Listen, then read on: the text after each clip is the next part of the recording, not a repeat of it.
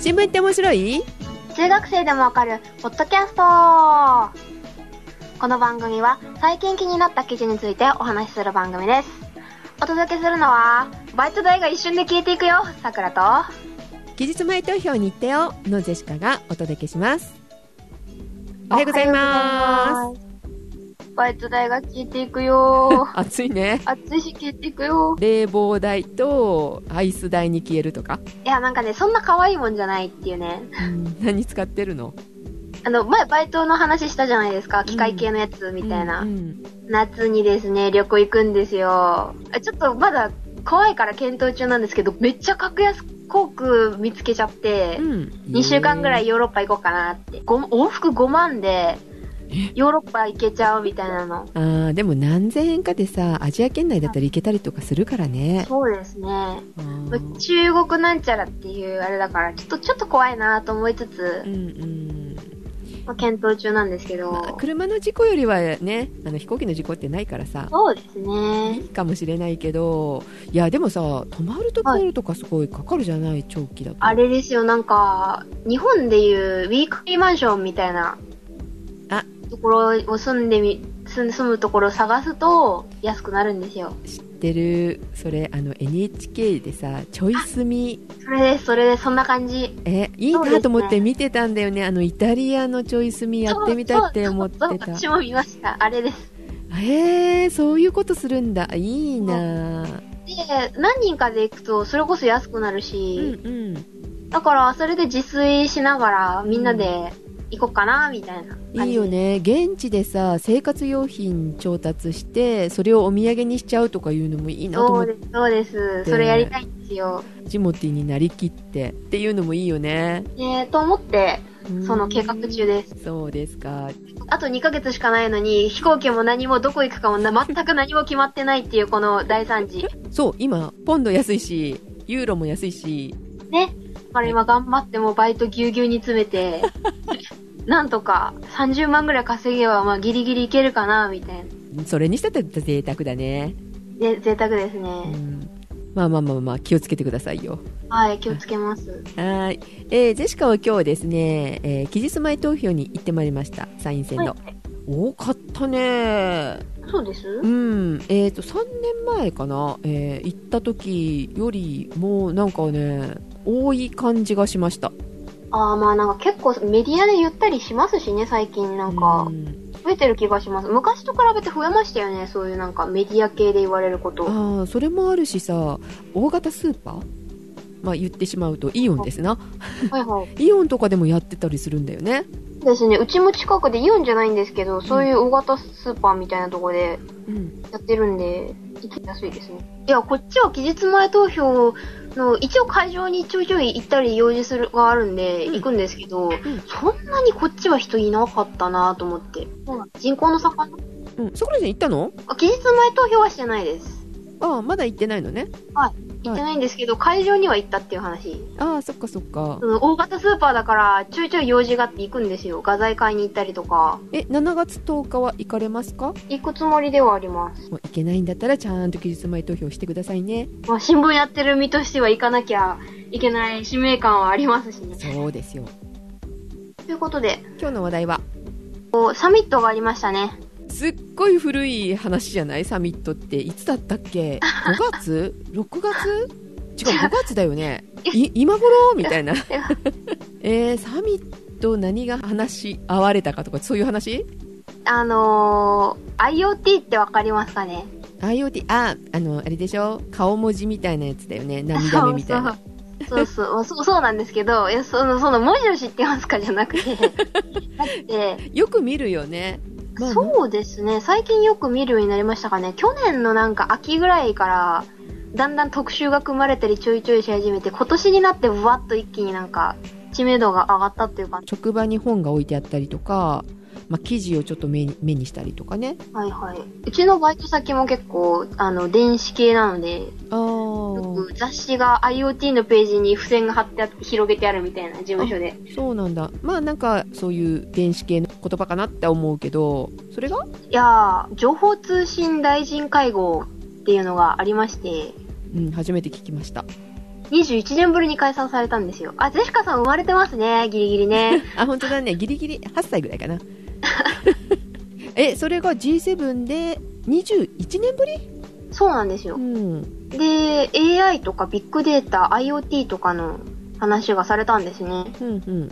その ICT のあの国、まあ、政府としての取り取り組み方とか規制について議論されたんですけど、うん。まあ、この会合は原則非公開で、会合の後とかに会見とかでしか内容を知ることができないんですけど、ああ、じゃあその G7 のニュースが上がってた頃には、あんまり報道されてなかったって話かしら。あ、だから今頃ひょっとしたら。そうなんですよ。はい。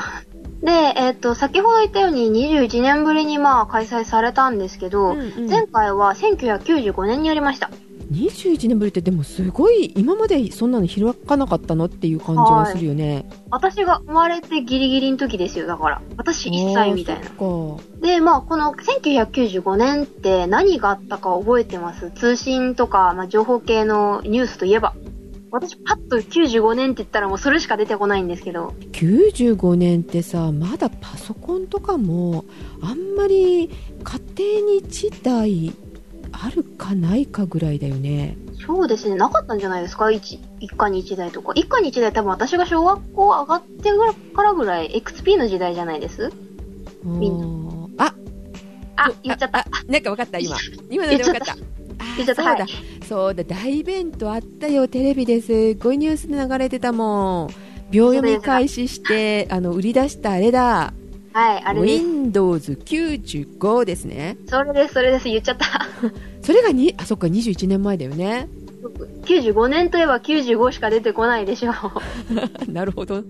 私はそれしか出てこなかったんですけどね。すごいね覚えてるとまあ、私は98触ってたんで、その1個前ぐらいは。うんで、まあ、まあ、ラジオ聞いてる、その中学生とか、私、私はまああれですけど、まあタブレットとかスマホとか PC が身近にある年代はわかんないかもしれないんですけど、うんまあ95年、あった、Windows95 時代以前を生きてる大きな友達にとっては、うんそのその後急速な IT 発展をご存知の方は、今回いかに IoT が重要なのか、まあわかると思うんですね。あーあそういうことねああそういう意味ですか、え何が重要なんだろう95ぐらいに大騒ぎすることってことなんだよね今回ねそうです、そうです。えーじゃあ IoT を知らないと恥ずかしいぐらいな、そうですね、これからの暮らしを大きく変えると言っても、まあ、過言ではない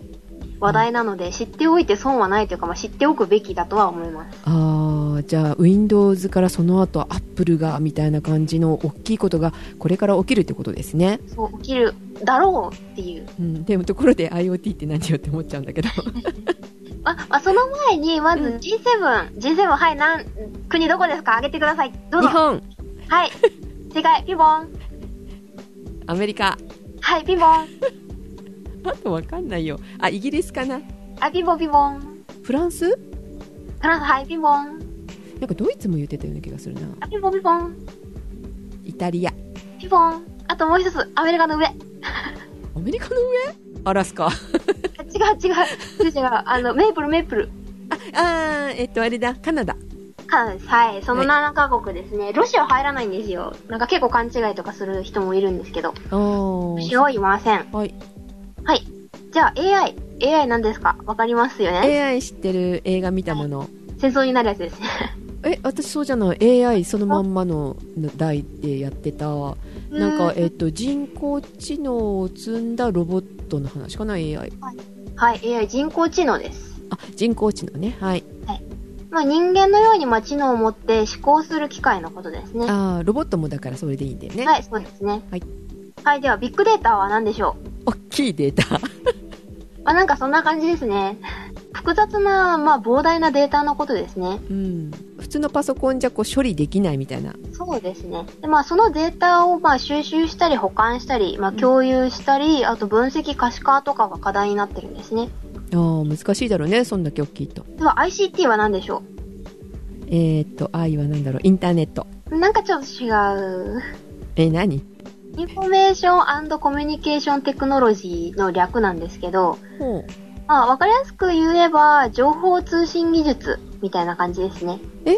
IT とは違うのまあ大体同じなんですけど、うん IT になんか通信コミュニケーションの重要性を加えて、まあ、一歩進んだ考え方っていう、まあ、うんほぼほぼ一緒ですね、大体。まあ、コンピューターとかネットワークに関連する、まあ、分野における技術とか産業、施設とかサービスのことが ICT です。あもっと広くなるのかなそうですね。で、まあ、2000年代半ばから主に総務省をはじめとする行政機関とか、うんあと、まあ、公共事業とかで、まあ、IT に代わる言葉として使用されてたりします。へえ知らなかったわはい。では、ここで本題です。IoT は何でしょえー、インターネット う世界。あおそうなんだはい。えっ、と口は何だろうおおおー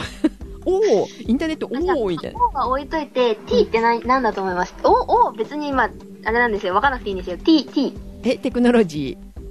うん、なんかちょっと惜しいなーえー違うんだなんだろうか、インターネットオブシングス。まあ、うん直訳すると、もののインターネット、もののシングスですね。なんだそれ、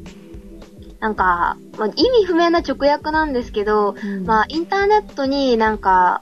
ものプロ、うんプロダクト系のなんかものを接続することですね。あ分かったあの冷蔵庫とインターネットつなぐみたいな、あーそうそうそうそう、そんな感じです。うんまあなんかちょっと話題になったのが、あの、ポット、ああはいの、はいはいはいお湯を、お湯で出るポット、あれでおばあちゃんたちの生存確認をするとかいう、ありましたねああの、お茶を入れる家庭っていうか、お茶を入れるおばあちゃんおじいちゃんが、ふ一般的な家庭だと、ーなんかそれがメールで送信されるっていう、その、ポットを押した時に、うんあーはいだかはら、いつもの時間に、例えば10時なら10時で、その時間にポットが動いてませんよ、大丈夫ですかっていうのがメール来たりとか、いあー今はあのあれだよね徘徊する人のために靴にうんうん、うん。仕込んであるとかあるよね、うんうんうんうん。あれとかいいなと思いますねそうですね。うんあとはなんか IoT に近い考えではあるんですけど、うんあの、スマホと連動してう、んネットに、あの、スマホがネットに繋がってるから、スマ、そのスマホに Bluetooth で通信して、そのもの自体は通信しないけど、スマホを通じて間接的に IoT っていう商品が出てたりとか、うんあの、インターネットを直接なんか繋ぐってなると結構大掛かりじゃないですか。例えばウェア、ウェアラブルデバイスとか。うんうんあの、あのちっちゃい、例えば腕につけるタイプだと、それを直接ネットにつなぐって、だいぶ難しいじゃないですか。無線なしとかなると。だうんからそうなると、スマホを介して、あの、間接的に IoT なこととか、あー通信がねそうなんネックになってるんで、そこが。うんうんだからスマホと通信して、間接的な IoT 商品とか、結構で。うんそうだからなんか大きなデータを送るわけではなくて小さいデータを送るんだったらさそれのそれなりの通信方法別にあるものねそうそう。今それもなんかいろいろね話題に話題になってるというか課題になってるというかさはい。で、まあ、その IoT のスイングスですけど、パソコン、スマホ、タブレットとかもそうですし、うんまあ、他の機械類、まあ、とにかくありとあらゆるものうんが対象になってるので、それらがネットにつながる世界が IoT あです。ーはいわかりましたはい。で、ちなみに機械同士の通信は M2M って言って、マシン to マシン。はいで、まあ、IoT の目的なんですけど、うんうん何かわかりますな何のためにつなげるか。え今だってね生存確認とか言ったからそうそうそう。社会的にこう幸せになれるまあ、まあ、すごい広い定義にはなってくるんですけど、まあ、そんな感じですね。うんまあ、物をインターネットに接続して、うんまあ、データが計測できたりとかするんで、まあ、その計測データとかセンサーデータ、まあ制御データとかを通信することで、より安全で快適な生活を送ることうんが目的です。あーちょっと合ってるよねそうですね。うんで、まあ、対象は身近な生活に関わるものとか、あと、企業活動に関するもの、うんまあ、工場の機械とか、まあ、流通の荷物とか、まあ、運送中のトラックとか、ああはいはいうん情報通信技術を使って効率よく安全で便利にしていくことが目的となっております。はいで、まあデータっていうのは具体的に環境、例えば温度とか湿度、気圧とか、騒音とか、まあそのいろいろ。うんうんあとは動きですね。あの、衝撃とか振動とか傾きとか、あ転倒、ーその他ですあね。のなんかドアがなんかガタガタなったらもしかしたら泥棒かもみたいな、そうそうそうそうう。んとか、あとは、ちょっと研究が進んでたりしてたんですけど、うんあの、自転車に取り付けて、どこの道が自転車で走りやすい道かってかいうのか。ああそういうことにも使えるかなるほど、はいうーんが1、あの、存在検知とか、まあ、近づいたりとか通過したよとかいう、そういう位置ですね。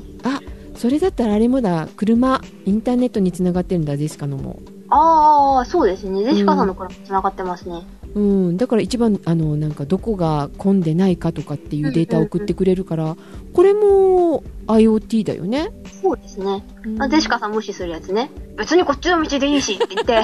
うん、そしたら渋滞してるとかね。まあまあ具体的な例っていうと、あの、ドアが、まあ、閉まったよ、開いたよとか、引き出しが開いたよとか、あー帰ってきたとかいいよねそそれうね。そうそうそう、うんあと留守中のペットの行動とかもわかりますし、ああなるほど。で、あとは観葉植物うん。の水やりのタイミングとかさ、あーあ土が乾いたよとかって。そうそうそうそう。うん。あとは、あの、ジェシカさんとても嬉しいと思うんですけど、エアコンの電源のスイッチが、ああいいねそうそう帰る前に。ね、うん。寒い思いしなくていいし、ね。熱い思いしなくて熱い思いもし。しなくていい。うん。あと、お風呂とかもいいですよね。あはいい、いねもう。帰ったらすぐ入れるとか、うんいいね。すごいタイムリーな話なんですけど、さくらの前回の美大の課題はい。が IoT を提案しろっていうやつで、さくらはコーヒーメーカーを IoT する、IoT すること、まあネットにつなぐことを提案したりとかしたんですよ。あもしかしてそれがあってからこれ引っ張ってきたんじゃないこのニューそうス。ゼシカさん、コーヒー飲みますよね好きですよね。大好きです。はい。夜、うん例えば、うんまあ、コーヒーセットして準備してタイマー入れるじゃないですか。うん。で、その対話を入れ忘れたことって、朝、がっかりしたことってありませあるんあるあるで、帰ってきたら、もうコーヒーが入ってたらいいなとか思いませんああいいねコーヒーの香りが朝起きる時も、うんあの、起きるタイミングでこう、ね、コーヒーがふわっとそう香香っるたりと中か。いいねそれで目覚めたいうんあと、ゼシカさん2階に普段いるじゃないですか。うんで、ゼシカ宅には1階にコーヒーメーカーあるじゃないで すか。遠隔操作できたらいいと思いませんわざわざセットしなくても、あの、わざわざ下に降りなくてもコーヒー入れられて、うん1回でいいんですよ、うんあのできたらうん下に降りてコーヒー入れるだけでもういいんですよよくないですかいやーそれより入れてくれる人が欲しいかなまあジェシカさんね他に入れてくれる人いないからねそれではあの IoT で我慢しますあの寝るときに目覚ましかけるじゃないですか、はいそしたら目覚ましがこうセットされたらその時間に合わせて勝手にコーヒーもできてたらよくないですかあっあていう連動するのいいねそれねうんとか、そういうことを提案したりしました、ははい、いはい先生には「お前ゲーム以外にも趣味があったんだな」って言われました そバんレなてとるころ思いつくんだなって。あ、あ、そう、忘れてた。あとね、豆もね、管理してくれて、なんかなくなったら自動で、なんか頼んでくれるみたいなのとかも。ああそれ助かるあのー、どれぐらいなくでなくなるっていうのも、まずあの、コーヒーメーカーにもう豆を入れて管理させちゃって、みたいな。うんうんうんいいね季節によっておすすめ教えてくれたりとか、レシピ管理したりとか。うーそんの引きの荒豆の引きの荒さとか、うん抽出の温度とか時間で変わるじゃないですか、味。うんうんだから、あ、これがいいと思ったら保存できて、毎回同じコーヒーが飲めるんですよ。それ豆売ってくれるとこがそういうのを作るべきだねそうですね。まあ、ヒントとしては、あの、アマゾンがやってたじゃないですか。あの、海外でボタン一つで注文できるってやつ。あはいはいはいはいはいまあ、水とか、洗剤とか、うんうんシリアルとかを、なんかそれ専用のボタンがあって、それをピッてうん知ってる知下っだてけるで注文完了できるやつ。うんうんあれもいいなと思ったり。まあ、いろいろ可能性はあり ます。えそれを G7 で話し合ったの関係ない。全く関係ない。はい、余談でした。はで、情報通信大臣会合のテーマは、インターネット政策の国際協調。で、まあ、国際協調させたいって内容は、うんあの、ICT のあの技術革新において、各国が連携して G7 主導で IoT を進めていくっていうものが一つ。うんで、二つ目。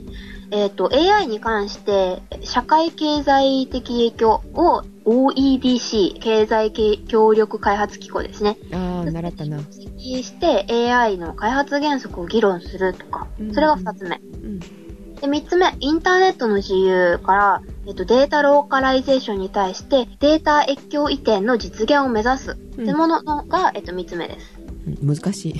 えっと、企業とか民間団体が特定の国とか地域で収集したデータを国境をまたいで利用することができる、まあ、利用しようとしていくことですね。はい。 分かったような分からないような。はい。まあ、4つ目。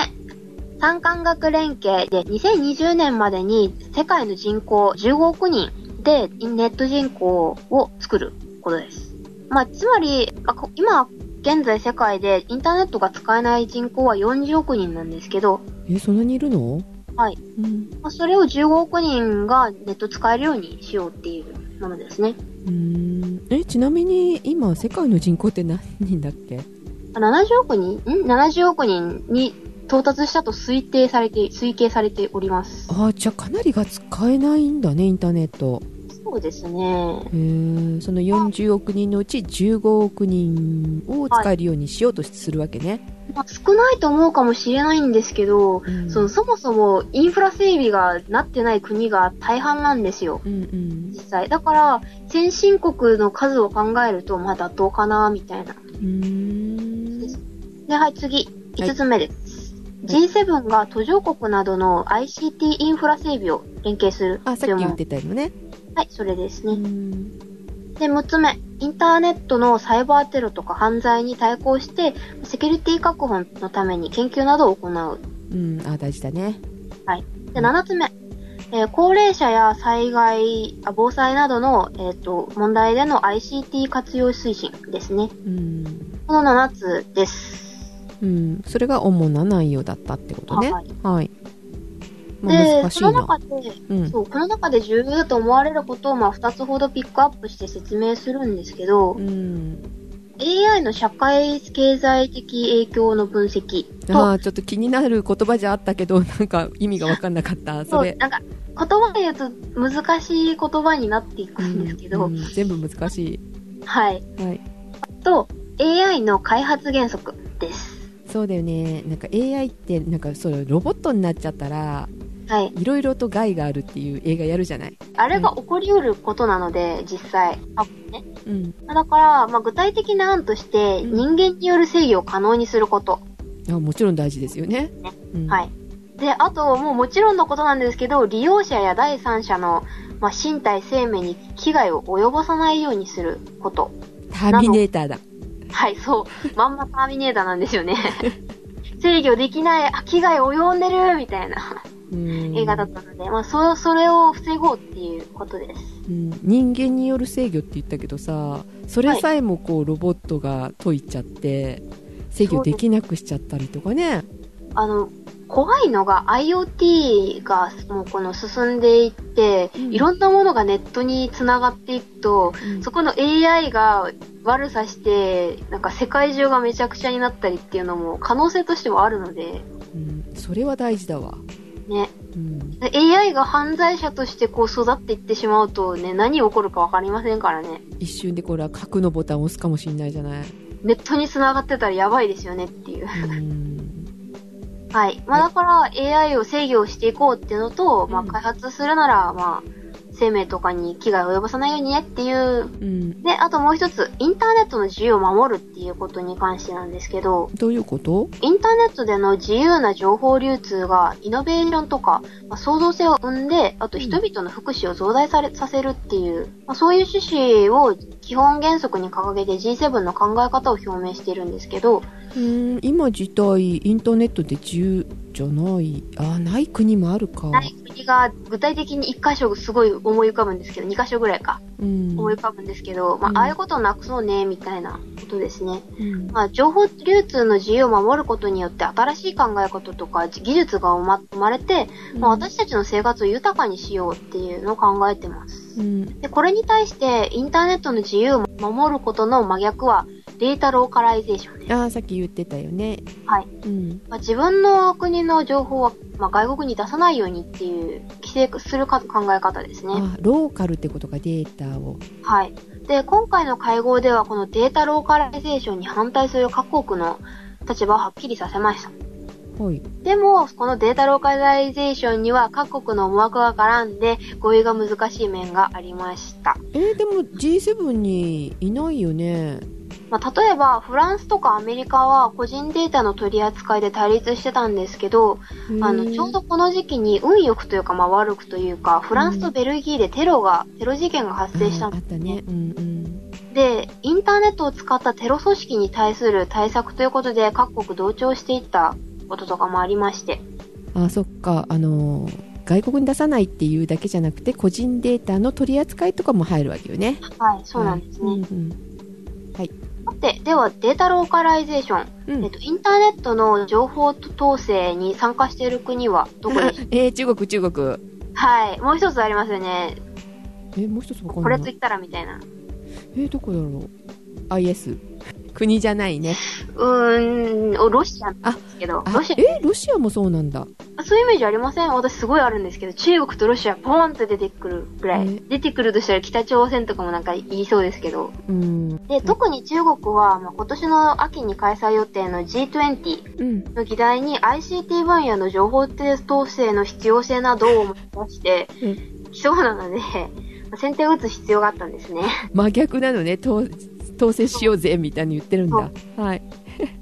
で、まあ、以前、アメリカのマイクロソフトなどに、まあ、ソースコードを開示命令を出したこともありましあーあったね。た、ね、あったんですね。うん。で、自国の安全確保を理由に中国に入ってくる他国他国の企業に対して情報開示を、まあ、強制する制度などの整備を進めております。うんまあ分からなくもないけどね自分とこのものを守るためにとかっていうの分かるけどねね、で中国は極端すぎて他人のものは自分のもの自分のものは自分のものみた いなあまりに自己中なことだと思うんですけど確かにね、でも自分のものだけでうん成長できるかっていうとそんなことはなくうん、だから、遅れてしまいますよね。データローカライゼーションを進めていくと。中国もロシアもね、そこら辺が私よく分かんないけどどうなんだろうななんだろう。まあ人間においても言えることだと思うんですけど、自分一人で成長するって難しくないですかなんか他人に影響されて伸びていくこととかあるじゃないですか。学習するとか。で、自分のなんか知識をうん例えば相手にあげて相手から新しい知識をももらうみたいな感じでこうどんどんどんどん影響を受けていく方が成長すると思うんですよねうんなるほど、国にも言えることでうんまあ、あとなんかそんなに規制されてね自分のとこのを開示しろとかってさ取られていくとさああそっちに物を流せなくなっちゃうよねうんあれ先ほど G20 って言いましたけど G20 って大体わかりま すかねわかんないよ。G7 でもなんかアップアップしてたのに。あなんかあ中国韓国とかいろいろ入ってくる感じですねあと え、ちなみにちなみに、アルゼンチンとインド、インドネシア、オーストラリア、はいサウジアラビアうん、トルコ、ブラジル、南アフリカ、うん。メキシコ、ロシア、中国、韓国、連合王国、欧州中央銀行を加えた20カ国です。連合王国欧州連合あ、なんて言いました私。連合王国。間違えた。あ欧州連合。 そんなところがあったっけって思っちゃった。ないないないない。はい。あの、中学生間違えて覚えちゃダメだよ。 はい、間違えました。連合軍、なん、なんでそこから出てきたんだろう。だけどね、G20 とか出てくるだろうからね、試験にね。そうですね。うんあの、今多分、社会科の授業っていうか、試験で出ると思います。はい。多分、ゼシカさんより中、あの、G20 とか言われたら、パパッと出てくると思います。中高生の方が。え、欧州連合とどこって言ったっけ、最後。欧州連合とうん欧州中央銀行ですね。ああ、そんなとこも入るんだ。はい。はい。私も高校卒業した途端、あやふやになった G20 です。皆さん覚えましょう。 はい。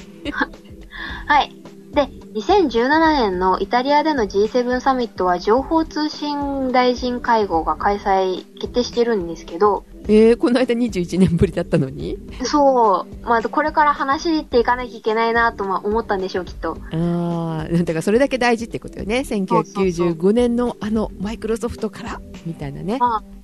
こんだけ内容を詰め込んで1回で終わるはずないっていう。うん、だよね。はい。はいで、まあ、日本では、うん行政機関個人情報保護法とか、うん行政機関が保管している個人情報の保護を強化する法律の整備とかが進められています。へえ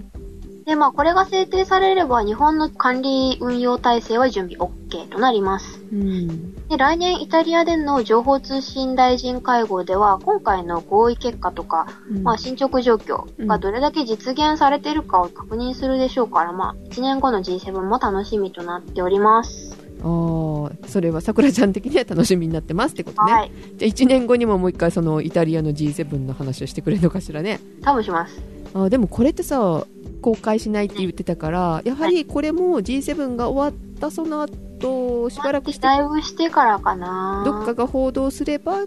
こうできるかなみたいなそう、そうですうね。んあでもまあ今回のこう聞いてる人たちはどうなったかなってね気になると思いますのでぜひお願いします1年後はい、あまあ、忘れてたら、まあ、1年後またこの回を聞き直して、まあ、復習してから ちょっと良いかと思います。はい。 はい。で、データローカライゼーションを推し進めてる国の15年後がすごく楽しみです。 15年後どうなってるでしょうねあの二国はみたいなもっと早く結果が出るかもしれないんですけど、うんまあ、今後のロシアといえば、あと中国うんとかは、えっと、共産主義、社会主義として、まあ、半世紀前はあ世界経済的に資本主義から成長を遅れた国として認識されてるんですけど、うんまあ、今回も中国、ロシア、世界の足並みから外れてって、情報通信を規制していくなら、まあ、世界から取り残されていくな、みたいな。ちょっと考え方似てるかもね本当だねそうですね。はい。え面白いなそれうんまあ、15年後、もう忘れてるかもしれないですけどね、こんなことあったとか。そうだねあさくらそんなこと言ってたなーって思う人がいるかもよここ1、2年でまたね、ギュインと変わればもしかしたら追いついてくるかもしれないですけどね。このまま進んでいくと15年後はすごく衰退した国家になる気がしまうす。んさくらちゃんちょっと言ってあげたらプーちゃんにプーチンちゃんにお前ら変われって。 これからの時代はデジタル市場主義かなと思うんですけど、なんだそれ なんかまあ、まあ造語なんですけどね。さくらの朝からの。はいまあ、民間でも公共でも物理的に費用をかけたりとか時間をかけずにサービスを提供することが経済成長とか発展につながるのかなと思って。うーんなるほどで、もちろん安全性とか信頼性の確保が必須になってくるんですけど、うん経済のグローバル化に合わせてうん国境を越えてのサービスを提供できる国が生き残るのはまあ当然の結果かなと思います。うんで、本当に最近っていうかまあ、だいぶ前からできるところはあったんですけど、携帯でうん、その選挙の投票ができる国とか、ねあ知ってるそれあのあれだよ今私たちが恩恵を受けてるスカイプの国だよねそう、エストニアですね。まあ、選挙のために膨大な費用がかかるじゃないですか。今回もねね、開票作業とかもねうん、時間かかるしね。うんすごいもんねそれを福祉に回せればね、どんなにいいかって思うんですよ。確かに増税もしなくて済むかもよね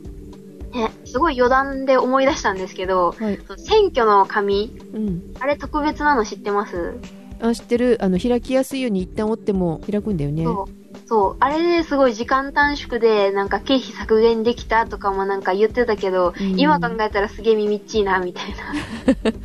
その当時としては画期的だったんでしょうけど、いやうんそれより携帯で投票できればいいでしょう、みたいな、ね今なら思うなと思って。本当だよねそういうのをやってるんだもんね実際ねまあ、それに近づく第一歩でマイナンバーなのかもしれないですけどね。ああなるほどあの、エストニアは一人一人国民番号みたいなのがあって、っていう。そうだって携帯ってあの国が渡してるんでしょそうそうそうそう。だからそんな感じの第一歩が歪んだ形でマイナンバーになったのかな、みたいな。あれもだってずいぶん前になるよねもう、すごい前ですよね。それをやってたってすごいなと思って。エストニアってだっていつだっけロシアからソ連かソ連から独立したのってもうだいぶ前だよねあの頃ってエストニアってどこよっていう状態だったのにね世界史やってたら一応出てくるぐらいのバルト三国、どことどことどこみたいなぐらいの覚え方しかしてないです。桜を。なそんなちっちゃな国がさ今すっごい発展してんだよねあそこってねえ、あの、IT がすごい進んでる国っていう認識ですね、今はもう。私、エストニアに住みたいです。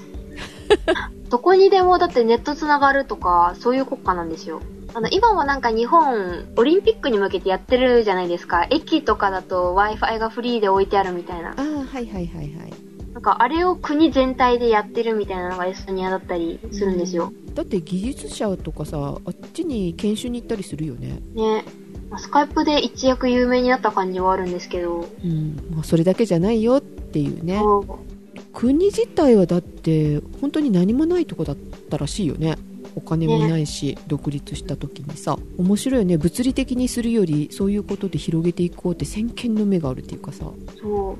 う。小学生とかで普通にタブレット使われてて、あの、プログラミングの授業があるみたいな。ほあらすごい最近日本が真似しようとしてる感じのあれです ね。物がない方がそういうのって発展していくのかもねそう、これからでも IT の授業やるみたいですね、プログラミング小学生から。あそうするみたいなことを政府が発表したみたいなのが上がってたのは、ちらっと見た。え日本でってことだよね日本で。う。うんん、でもさ物が溢れてるからさ日本ってなんか貪欲になれないんだよそういうことにねそうねでエストニアやっぱりほら物がなかったからさ昔うん。でそういうことでやっぱり貪欲にこう学んでいこうとか広げていこうとかしたわけじゃないあとほらどこだったっけアフリカもじゃなかったっけあのアフリカもあの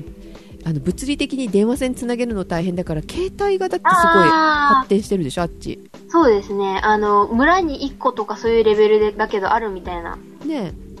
で、それ日本が関わってましたよね、確か。違いましたっけえいやわかんないわかんないけどさっていうことはほら通信網ができてるってことじゃないうん。電話線優先じゃなくてもできるよみたいなねうん、あっちの方がデジタル化早いかもしれないよねアフリカの方そがうですね。 もしかしたら。うん、それこそ物のないところなのでね貪欲に、ね。うん、世界ひっくり返るかもしれませんよえー日本頑張って。ということで、えー G7 から、え2ヶ月を経って G7 の話題でしたはい。はいではジェシカからネ乳今日あの、はいあの相方がいませんけれどもはい。一つぐらい言ってもいいかしら、ね、しょうがないな、聞いてあげよう。 2つぐらい言ってもいい3つぐらい言ってもいい いくつでも、いくつでもどうぞ。いくつでもいいいくつでも。ねえねえ知ってるニュースフラッシュのコーナえーっと、ここ1ヶ月ぐらいほら、熊に襲われたっていう話題がありましたよね。各地にね、ああ。そう、某前さんの国国、某、某、某国、国では、砂漠の国では、ホタルが有名なとこがあるあるんですけど、施設が。はいそこが熊が出たから中止になったみたいななんか聞きました。大内谷だったかな。そうそうそう、そうなんかそんな感じ。うん、なんかそこでね、えー熊が出たそうですが、あれはまあ出て襲われはしなかったのかなそう、なんか前日に見かけたからどうのこうのみたいな。青森の方だったっけ襲われたの秋田だったっけねああ、割とどこでも聞くからわかんないな。えそういうことがございましたけども、それにこう関連することなんですけど、あの、子熊でね、親熊を誘い出そうとしたらしいんですけど見ね。たそれ。で保護された子グマが2頭いたんですけど実は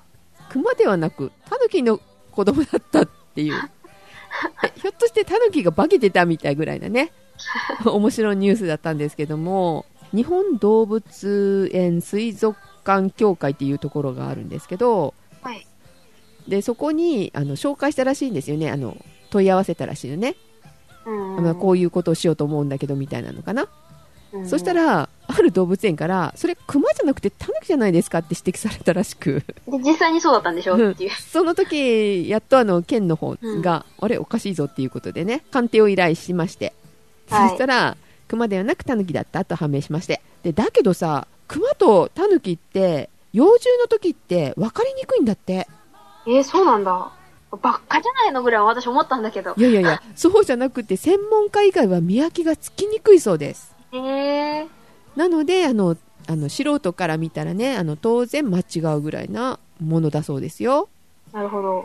びあっくりの、アです、ジね、ア人ぐらいの違いしかないのかな外国人から見ての。あー韓国人と日本人同じじゃんっていうぐらいのねそうそうそうそああそんなとこかもしれないですね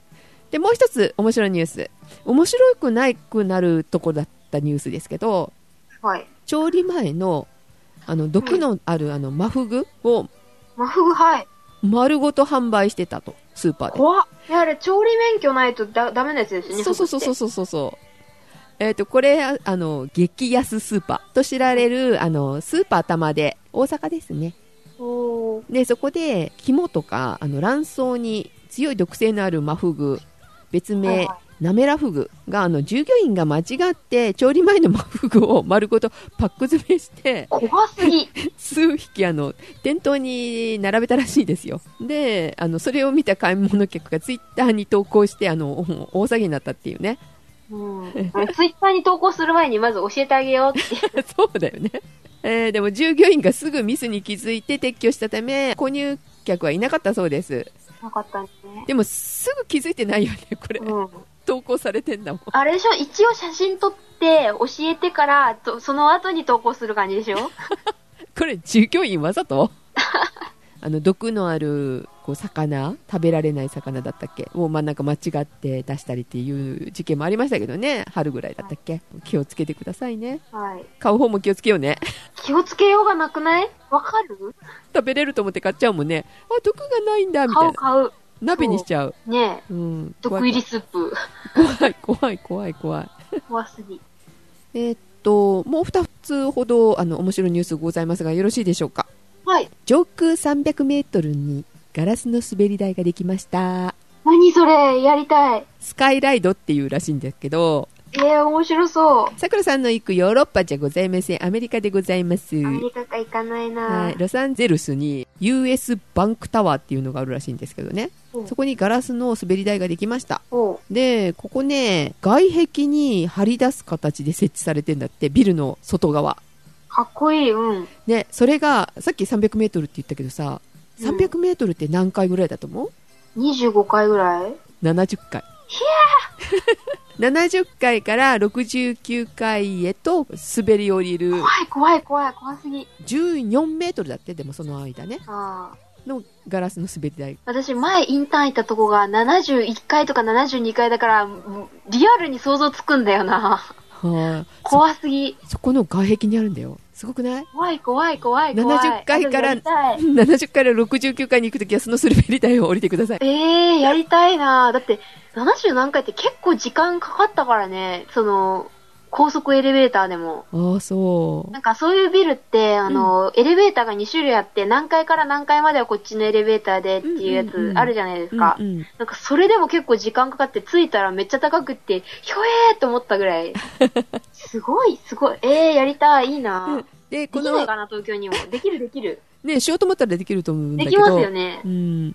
この滑り台のガラス気にならないどんなガラスかってこと、うん、強化ガラス。うん、それはもちろんそうでしょ。普通のガラス怖いわ。 それは違う意味で怖いわ。